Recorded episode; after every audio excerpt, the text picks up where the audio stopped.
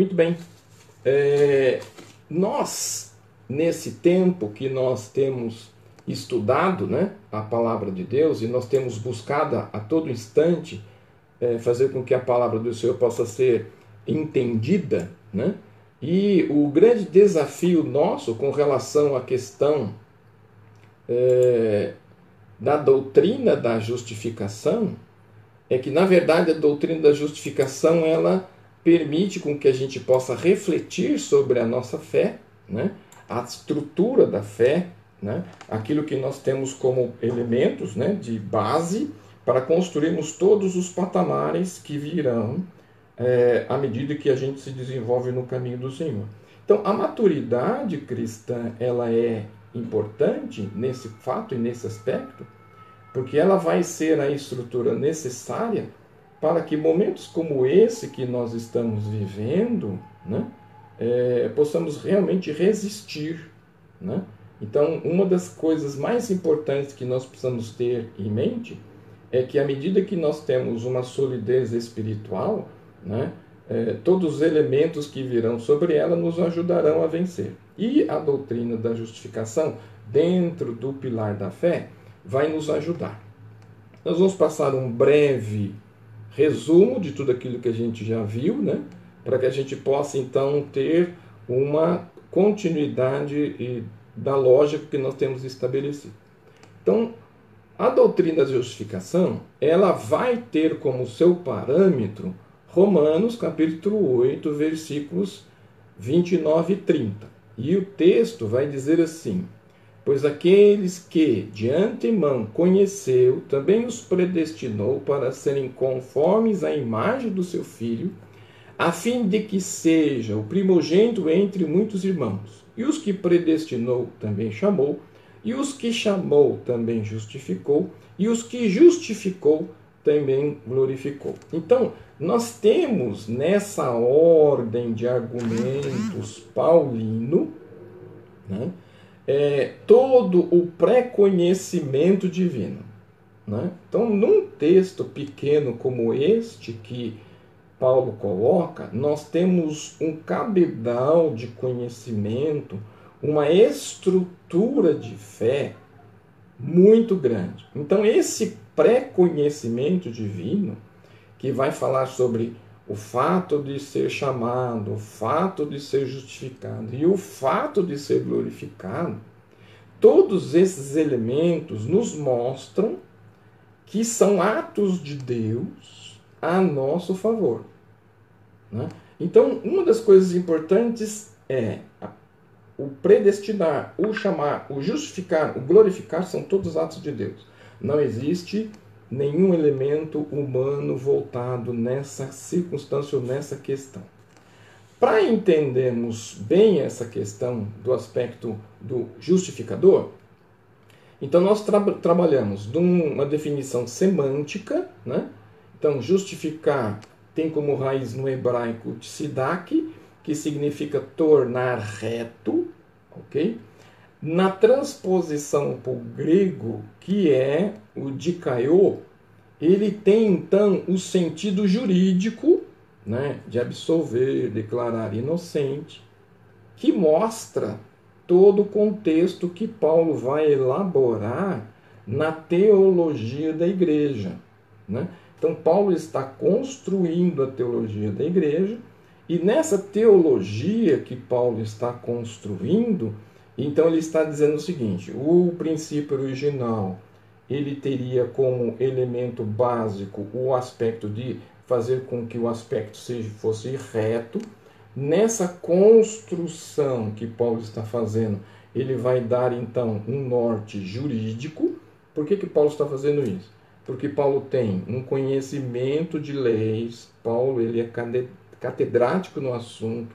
Paulo ele tem um grego e uma cultura muito grande. Então Paulo então ele vai construir esses elementos para que nós possamos compreender esse aspecto, ok? Então, é, baseados nesse conceito, né, que a doutrina da justificação trata dessa questão, que questão é essa? Como um pecador culpado diante de Deus e condenado pelos seus pecados, pode ser declarado inocente. Qual é a justificação? Né? É, é, para a gente poder entender. Então, para isso, nós vamos buscar uma definição teológica, né?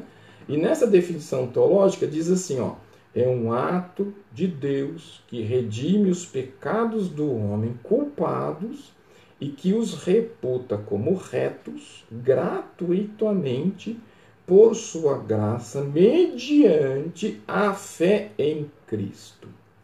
Então, uma das coisas interessantes dessa definição é a sua parte é, quase que final, né?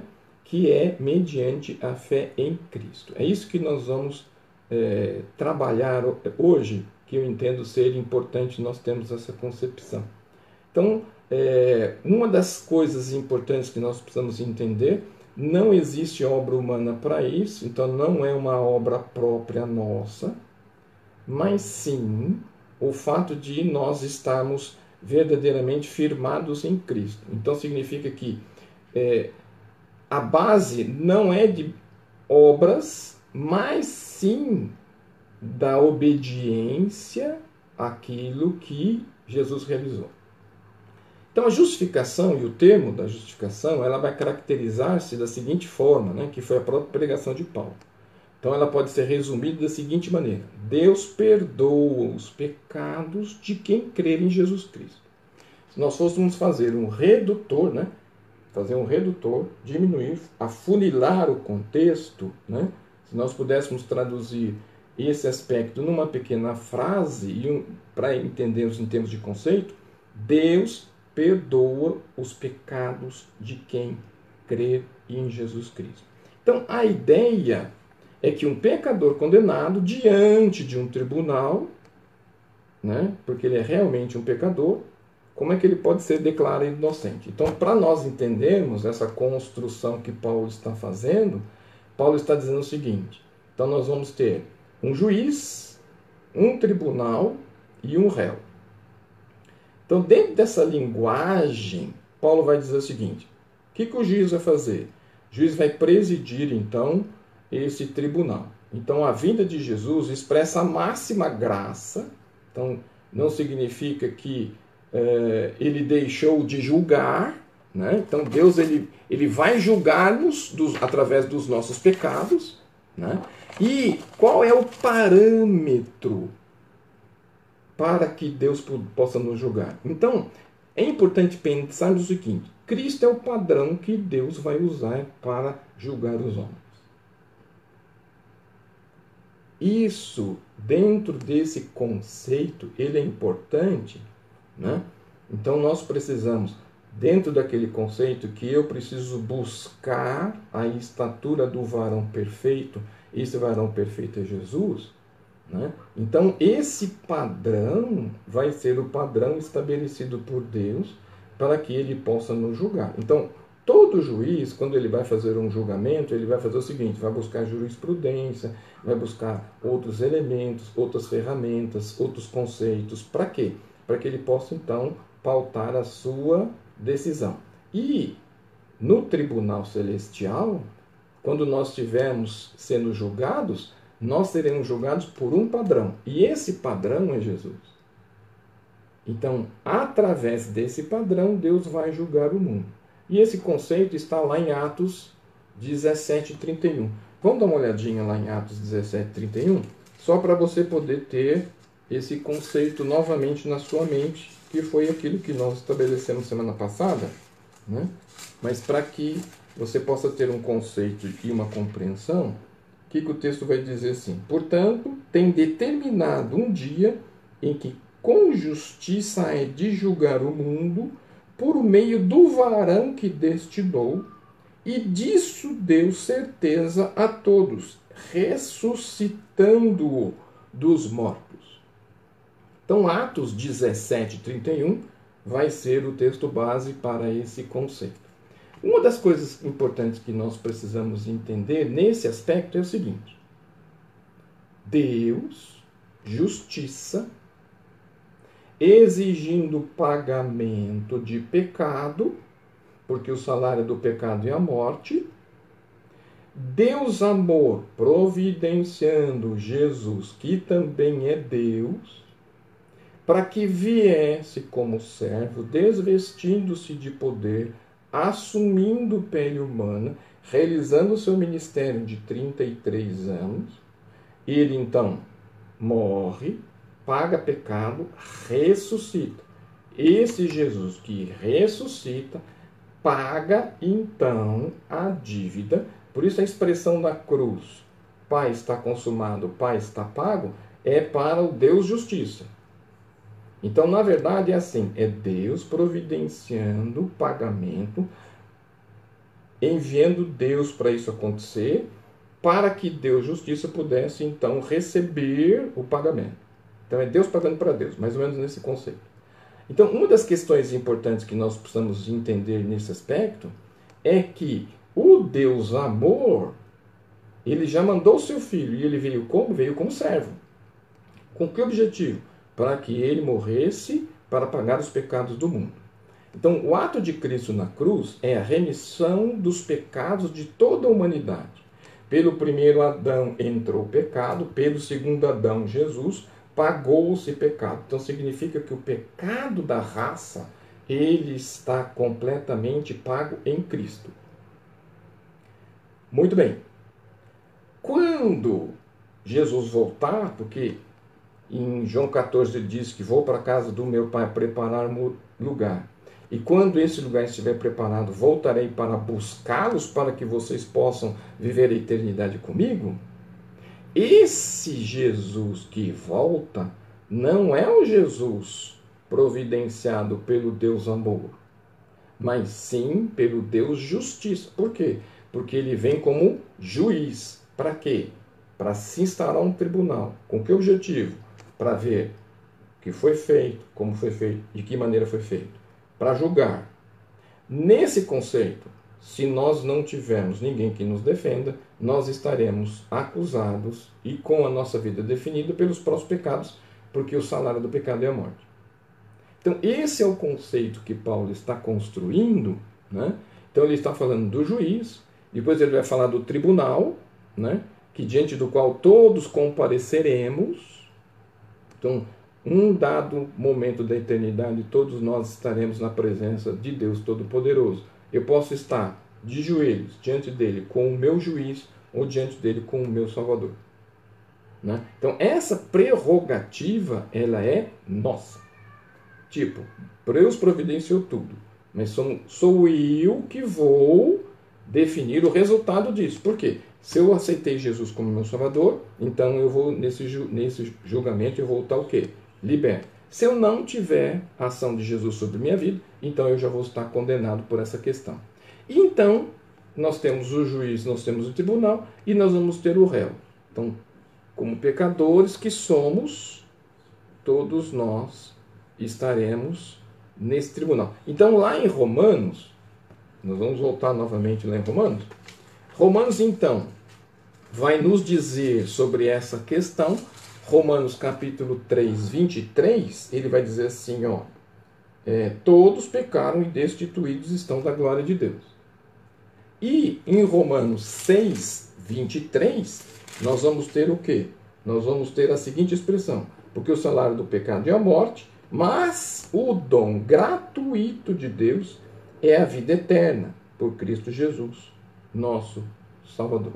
Então, esse quadro que nós temos, né, esse quadro que foi construído por Paulo dentro desse aspecto, vai estar então mostrando para a gente o fato de como vai ser essa condenação, o juiz, como esse juiz vai atuar, como ele vai realizar e como na verdade nós precisamos compreender. Então, se existe esse tribunal, né, então como que eu consigo, é, nesse aspecto, ser absolvido.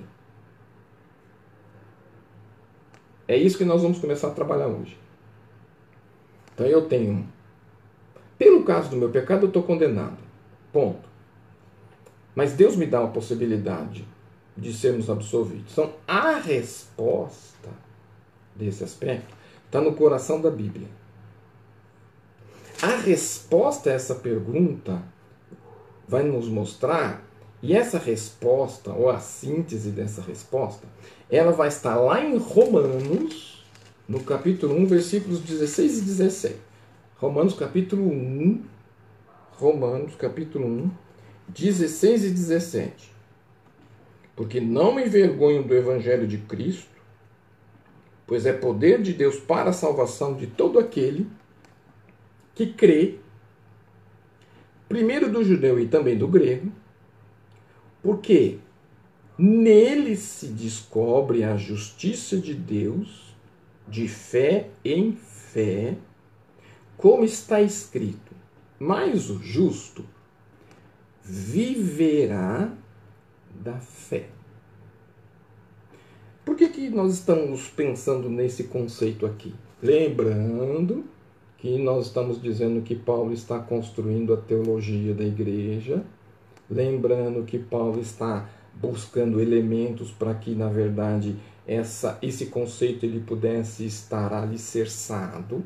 Né? Então, princípio se faz de valores, princípio se faz de base, né? alicerce, e aqui nós temos um alicerce da fé importante, né? alicerce que verdadeiramente faz toda a diferença. Então, lá em Romanos capítulo 1, versículo 17, 16 e 17, porque não me envergonho do Evangelho de Cristo Jesus, pois é poder de Deus para a salvação. Então, existe um poder, poder que Deus dá para que todos aqueles possam ser salvos através de Jesus. Pois é o poder de Deus para a salvação de todo aquele que crer em Deus. Aí ele coloca que primeiro do judeu e depois do grego, né? Porque nele se descobre a justiça de Deus, de fé em fé, como está escrito, mas o justo viverá da fé. Aqui nós temos um importante aspecto, por quê? Porque esse texto aqui fez com que Lutero fizesse toda aquela 95 teses que ele fez, que ele defendeu, que ele lutou, que ele buscou, né, que ele procurou de todas as maneiras dizer para as pessoas que verdadeiramente nós precisávamos é, entender que o justo ele precisa viver desta fé.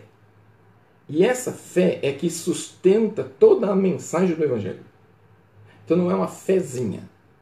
Nós muitas vezes usamos essa expressão, né? muitas vezes as pessoas vão fazer jogos de azar e usa a seguinte expressão: eu vou fazer uma fezinha. Né? Não é isso.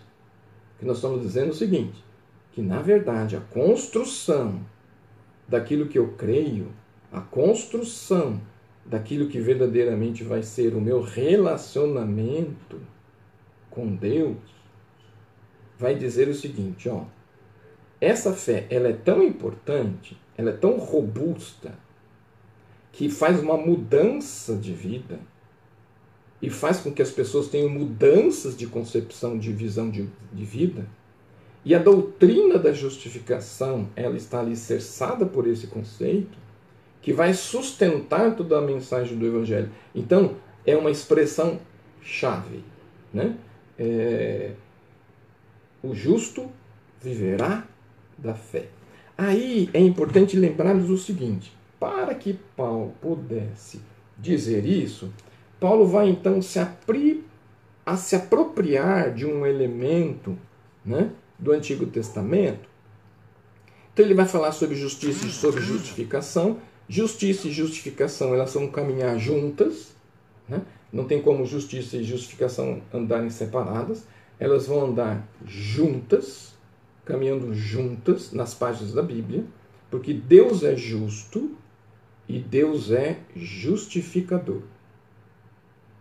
Então, o Deus justo justifica o pecador. E quando há juízo, sempre há um oferecimento de salvação. Então, o salário do pecado é a morte, juízo. Todos aqueles que irão passar pela morte precisarão ser salvos.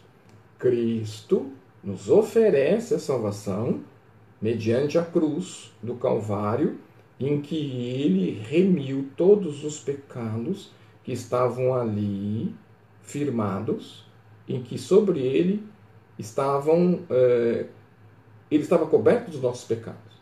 Então, é assim, com esse aspecto, que Paulo vai buscar lá em Abacuque a compreensão desse conceito. Então Paulo ele vai dizer o seguinte, né? Assim como havia um profeta, Abacuque ele vai ser esse profeta, Abacuque ele vai lançar juízo sobre Judá, haverá juízo sobre os caldeus, mas a salvação é que verdadeiramente vai mostrar-nos o quê? Que o justo viverá para a fé. Então esse tema, ele foi um tema que foi usado, né? Mas essa compreensão vai nos mostrar o seguinte. Vamos dar uma olhadinha lá em Abacuque 2,4.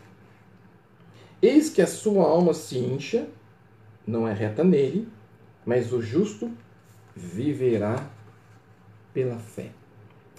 O texto está dizendo o seguinte: e o soberbo, a sua alma não é reta nele, mas o justo viverá pela fé. Essa expressão final se encontra também, nós já lemos, Romanos 1, 17. Ela também vai estar, não só em Romanos 1, mas ela também vai estar em Gálatas 3, Gálatas 3, 11. É evidente que pela lei ninguém será justificado diante de Deus, porque o justo viverá da fé. Um outro conceito, um outro aspecto também vai ter sobre esse tema em Hebreus, capítulo 10. Hebreus, capítulo 10, versículo de número 38. Mas o justo viverá da fé, e se ele recuar, a minha alma não tem prazer nele. Isso é importante por quê? Porque nós precisamos entender que a fé é o que sustenta a vida do cristão, daquele que é salvo em Jesus. Portanto, então, o justo que vive pela fé, ele não recua.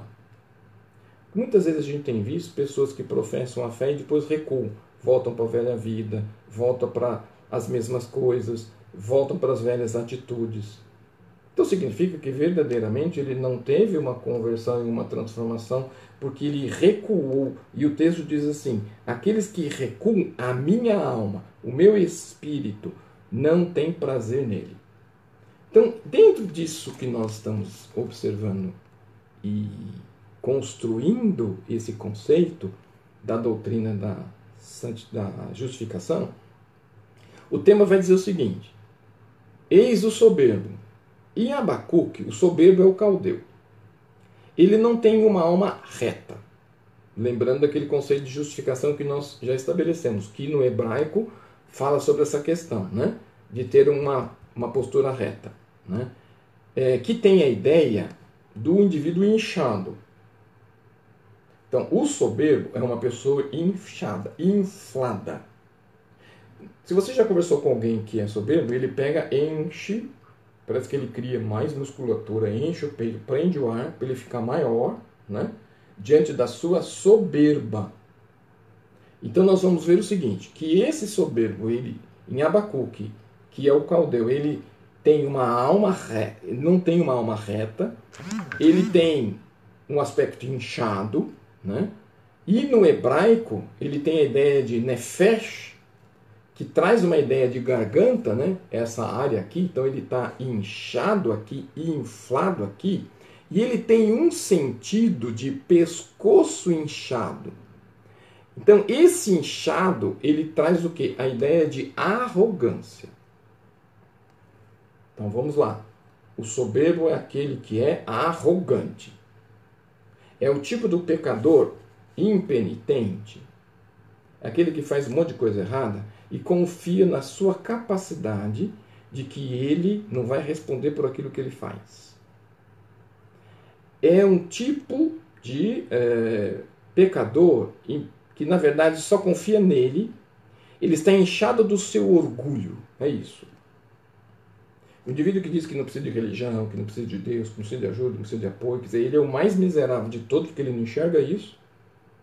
E ele ainda defende que ele será capaz de resolver as coisas sozinhos. Eu sempre uso essa expressão é, na capelania hospitalar, quando a gente trabalha com as pessoas que, que têm câncer, né, que muitas vezes as pessoas possuem um câncer que estão dentro dos seus corpos atuando de maneira tão forte e elas não têm condições alguma de administrar, cuidar ou dirigir, é como se você tivesse alguém dentro, existindo dentro de você que você não controlasse. Essa é a questão do câncer. Que nós podemos dizer e nós podemos transportar para o pecado, o pecado está em mim, e esse pecado ele toma tanto o aspecto do corpo quanto da alma, e esse, e esse pecado ele impregna todos os aspectos. E o único remédio que pode ser ministrado nesse corpo que tem o câncer do pecado que atinge alma e espírito é a quimioterapia de Jesus, que pega com que o meu corpo, que ele fica como vermelho como carmesim, à medida que se passa pela quimioterapia de Jesus, o meu corpo fica mais alvo do que a neve. Então, se nós não passarmos pela quimioterapia de Jesus e mantermos o conceito de inflado, de inchado, de soberbo, fará verdadeiramente que a minha arrogância me leve para a perdição eterna. Aí, o texto também fala a respeito do justo. Em Abacuque, justo é Judá. Judá, ele não tem uma força militar igual dos caldeus. Judá, ele não é preparado para a guerra igual os caldeus. Os caldeus é uma milícia com todos os equipamentos, com todos os aspectos, com todas as, as, as estratégias para a guerra. Judá é um povo da roça que só tem foice inchada, né? Então, Judá ele não é alguém preparado para a guerra, mas ele está em confronto com os caldeus. Mas uma das coisas importantes, por mais que Judá não tenha uma força militar, Judá vive pela fé na esperança de Yahvé, que no caso é Deus. Então, nós vamos ver assim, nesse texto, ou nesse conceito, ou nesse aspecto do capítulo 2 de Abacuque, ou no contexto de Abacuque, então nós vamos ter Judá, que é Israel, povo de Deus, Caldeus, que é o povo que é contrário a, a, a, a aquilo que o povo de Israel vive. Eles têm toda a prepotência, porque são militares, porque têm estratégia, porque são bélicos. Israel não tem estrutura nenhuma, mas tem todo o diferencial. Ele serve um Deus Todo-Poderoso. Então são dois tipos retratados aqui: o inchado que confia em si mesmo e Judá que só confia em Deus. E Judá que vive somente pela fé. Que na verdade não é, é um aspecto que nós podemos dizer assim, ó, é, eles não depositam a sua confiança em si mesmo, mas eles depositam a sua confiança plenamente em Deus. Então, uma das coisas que nós vamos observar e ver nesse aspecto é que Paulo toma o contexto de Abacuque, todos esses elementos lá, como era de seu costume, os termos colocados, e Paulo então pega esse conceito e começa a trabalhar esse aspecto e aí Paulo vai então, através do grego de kaios, que tem sentido como o estado aceitável a Deus que o pecador adquire mediante a fé, pelo qual ele abraça a graça de Deus, aonde lhe é otorgada a morte expiatória de Cristo na cruz. Então, a expiação de pecados que Cristo realizou na cruz do Calvário lhe é atribuída e aí nós vamos ter o conceito de tabernáculo, onde você tem oferta, pecador e sacerdote, onde você vai ter o pecador comprando um animal inocente e colocado a mão sobre a cabeça desse animal é confessado os pecados, é feita uma transferência de pecados para esse animal. Esse animal é tomado pelo sacerdote, é degolado, sangue aspergido no, no tabernáculo e queimado. Nesse momento, o pecado é expiado. Cristo na cruz do Calvário, ele é a oferta de sacrifício, ele é o sacerdote em um único ato, e o ato de Cristo faz com que toda a humanidade seja expiada pelos seus pecados. O sacerdote havia necessidade de um ato contínuo e repetitivo, Cristo, com um único ato, fez com que toda a humanidade tivesse seus pecados perdoados. Então nós vamos ver então nesse conceito, né, é, que o pecador adquire, por isso que a fé é a ferramenta primordial para a caminhada cristã. E ela não pode ser abalada, ela não pode ser dividida, ela não pode ser menosprezada, ela não pode ser diminuída, né? Então a fé que nós adquirimos, ela é abraça a graça de Deus. A graça de Deus nos ortoga, nos confere, nos dá, através da morte expiatória de Cristo no Calvário, o direito a ir para a eternidade. Então, uma coisa importante, muitas vezes pessoas, a gente escuta as pessoas que servem ao Senhor Jesus dizendo assim: se eu merecer, vou para o céu. Princípio, você não merece. Ninguém vai para o céu por merecimento. Se Deus achar que eu mereço, você não merece. Por quê? Porque não é questão de merecimento. É uma questão de você abraçar. Né? Então, esse abraçar, o que quer dizer? Quer dizer o seguinte: o pecador adquire, mediante a fé, pelo qual ele abraça a graça de Deus, graça, favor imerecido, que foi-lhe outorgado, foi-lhe dado, foi-lhe conferido, em que local? Na morte de Jesus Cristo, na cruz do Calvário, morte essa expiatória, expiou todos os pecados que estavam sobre toda a humanidade que foram libertos através desse ato de Cristo na cruz.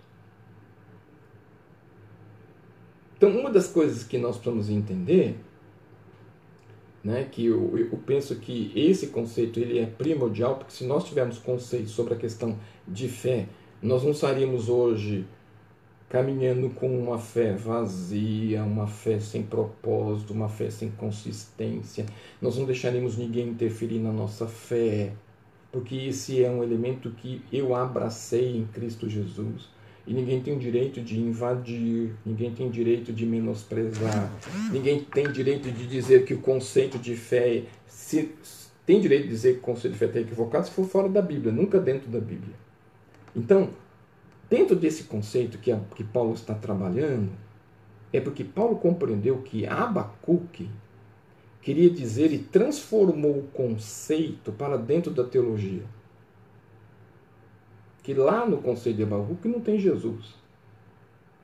Mas Paulo compreendeu que Abacuque queria dizer e transportou esse conceito para dentro da teologia da igreja, que o justo é aquele que crê na obra de Jesus Cristo e esse justo confia nele e não nos seus méritos, diferente do soberbo. O soberbo acha que ele não precisa de nada. O soberbo acha que ele pode tudo, que ele consegue tudo através dos méritos dele. O pecador reconhece que ele é pecador, reconhece que ele não tem salvação fora de Jesus, e nesse conceito que, que ele entende? Ele entende então que a obra de Cristo é necessária para a vida dele, essa obra ele confia nela, essa obra que ele confia é porque ele vê que ele não tem méritos algum.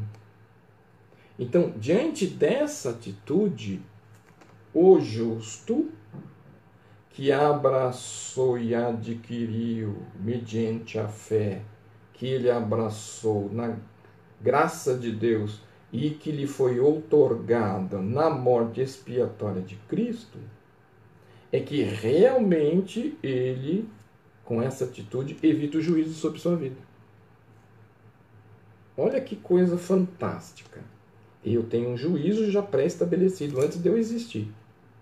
Mas à medida do momento que eu abracei essa fé em Cristo, eu evito esse juízo. Então, olha só, a fé em Abacuque, que no hebraico ele vai nos dizer emuná, que significa firmeza, ela vem de Amã, que significa que eu vou ser firme até o fim. Vou repetir. A fé que está sendo colocada em Abacuque quer dizer emuná, que significa firmeza, que vem de uma outra palavra chamada amã, que significa firme até o fim. Então cabe lembrar, né, e o teólogo Sayan ele usa esse termo, o termo hebraico de emunã tem a ideia de estar vivendo de modo fiel, firmado na rocha que é Deus. E aí nós vamos reportar para o texto das, da tempestade que cai sobre aquele que construiu duas casas, uma na areia e uma na rocha. O que construiu a casa na areia, ele construiu a casa em cima da sua arrogância, da sua prepotência. Aquele que construiu a sua casa na ideia de convicção, na ideia de estar vivendo de modo fiel, firmado em Deus, ele consegue transpor todas as tempestades que a vida traz firmadas em Deus. É a mesma coisa do que nós temos vivido hoje por quê? Porque todos nós estamos vivendo a mesma coisa. A tempestade é para todos. Estamos vivendo a mesma situação, todos, rico, pobre, salvos, não salvos, crentes, incrédulos. Bom, como é que eu encaro isso? Como é que eu vejo isso? Como é que eu olho para isso? Quando eu olho que a minha vida está firmada em Deus, que é a minha rocha, e esse termo ele nos traz e nos dá uma ideia de que nós vamos estar vivendo na total dependência de Deus para manter o nosso equilíbrio, se eu estou com Deus, eu tenho equilíbrio, eu venço qualquer circunstância que a vida se coloca. E isso ele é primordial para a gente poder entender. Portanto, então, é importante que nós entendamos que somos totalmente dependentes de Deus. O justo é aquele que é salvo, é aquele que crê, aquele que é fiel, sem abalar que crê até o fim. Então não é aquele que tem uma, uma fé temporária, né? Só quando interessa que ele aparece na igreja e busca Deus. Quando não interessa mais, ele deixa de servir. Não. Então, importante. O justo é aquele que é salvo, é aquele que crê, é aquele que tem firmeza no que crê, sem abalar até o fim, até que Cristo volte. Se desviarmos e acabam se perdendo, é que verdadeiramente eles esqueceram desse conceito da justificação que o justo viverá pela fé. Há um texto lá em 1 João 2,19 que diz assim: Saíram dentro de nós, mas não eram os nossos porque se fossem dos nossos, teriam permanecido conosco. Mas todos eles saíram para que se manifestasse que não são os nossos.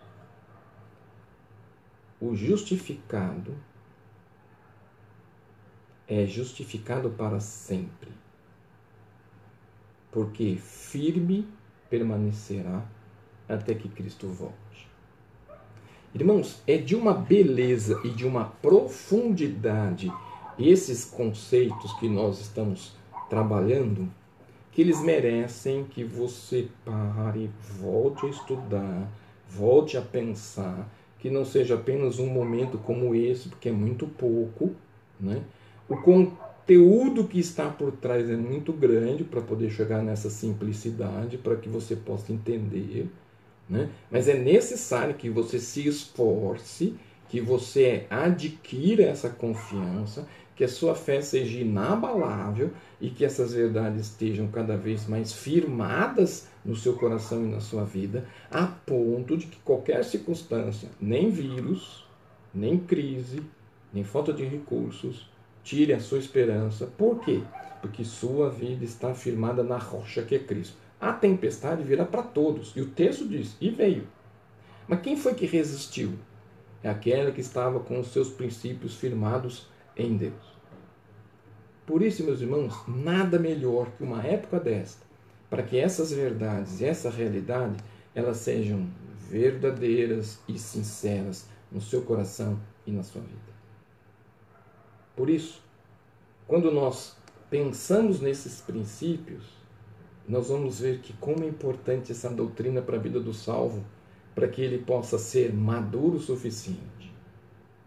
Porque o justo viverá da fé.